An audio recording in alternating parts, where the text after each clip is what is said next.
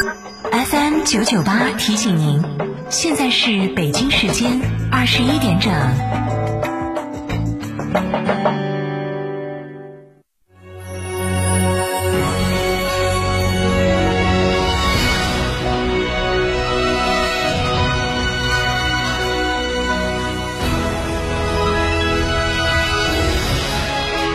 成都的声音，FM 九九点八，成都电台新闻广播。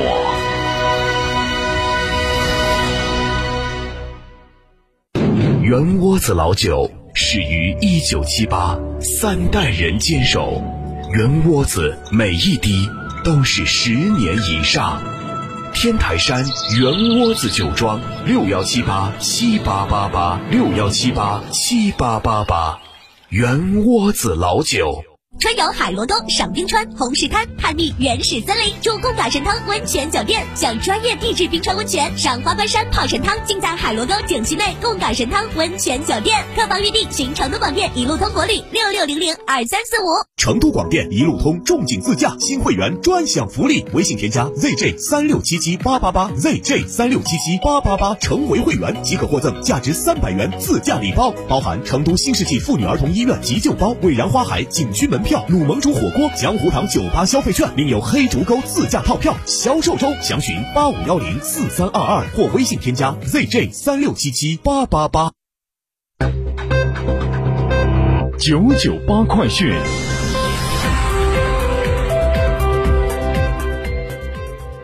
这里是成都新闻广播 FM 九十九点八，我们来看这时段的九九八快讯。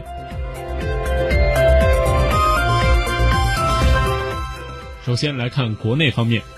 国家卫健委新闻发言人、宣传司副司长米峰今天通报，四月二号，湖北现有确诊病例下降到一千例以下，两例本土新增确诊病例均为境外输入的关联病例。我国境外输入确诊病例持续增加，出现本土零星散发病例和局部爆发疫情的风险始终存在。社区、单位、家庭和个人要继续做好防护，防范输入性病例导致的疫情扩散和蔓延。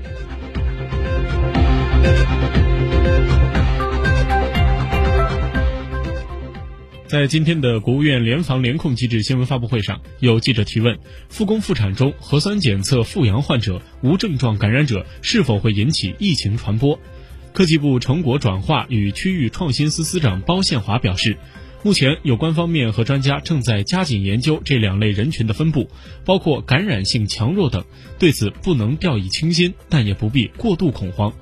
包建华指出，到目前为止尚未发现复阳患者导致疾病传播的确切案例。在当前严厉的防控措施下，大部分的专家认为无症状感染者导致大流行的可能性不大。因此，只要按照要求做好科学防疫，勤洗手、戴口罩，保持社交距离，可以兼顾好防疫与复工复产。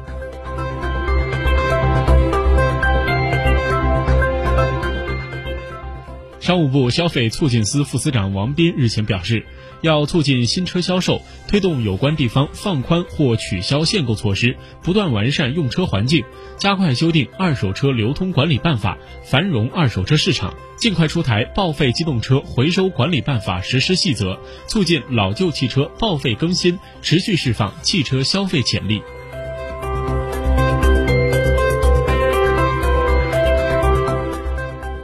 今天，中国人民银行决定对农村信用社、农村商业银行、农村合作银行、村镇银行和仅在省级行政区域内经营的城市商业银行定向下调存款准备金率一个百分点，于四月十五号和五月十五号分两期实施到位，每次下调零点五个百分点，共释放长期资金大约四千亿元。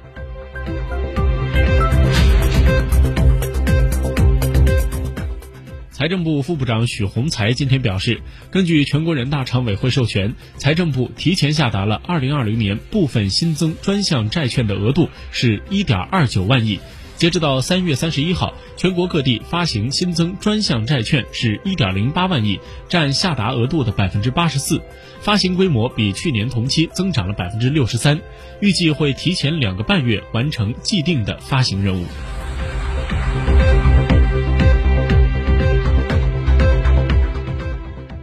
针对近日原六月份大学英语四六级考试取消与下半年考试合并的传言，记者今天从教育部考试中心证实，教育部考试中心在二月底发布了公告，推迟全国范围内二零二零年上半年全国大学英语四六级考试、全国大学英语四六级口语考试、全国外语水平考试、书画等级考试网上报名工作，并未发布取消考试的通知。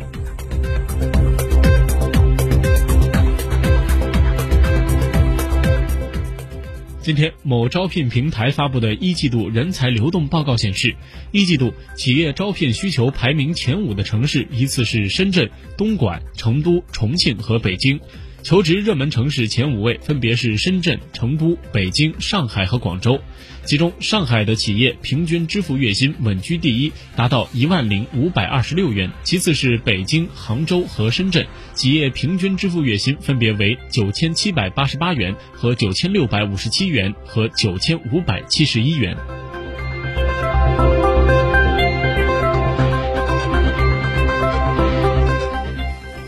国家电影局今天在官网发布文章，积极协调出台政策措施，推动电影行业纾困发展。其中表示，国家电影局协调财政部、发改委、税务总局等部门，研究推出免征电影事业发展专项资金以及其他的财税优惠政策，同时加大对重点影片的创作与宣发支持力度，指导各地出台帮扶电影企业纾困发展的政策措施。国家电影局还积极组织优质片源，丰富电影网络供给，满足人民群众当前居家观影需求。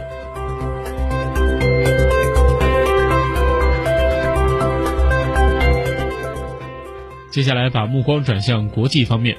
根据英国媒体日前报道，目前处于隔离当中的英国首相鲍里斯·约翰逊仍然有轻微症状，但是能否结束隔离还不确定。根据目前英国政府的隔离指导意见，症状轻微的人需要自我隔离七天，但如果有发烧症状的出现，就需要继续隔离。按此规定，鲍里斯·约翰逊可以在当地时间三号结束隔离。但首相府发言人拒绝确认鲍里斯·约翰逊是否能够按时结束隔离期，只是强调将继续遵守政府的隔离指导意见。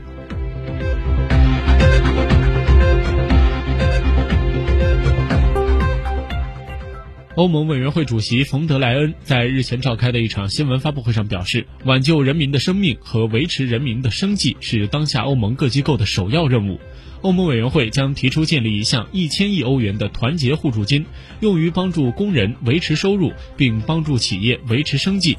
他同时提到，欧盟委员会早前已经采取行动，加快医疗设备的采购，并且保证跨境货物和跨境工作人员的正常流动。同时，他还强调，解决危机的唯一办法就是合作和团结。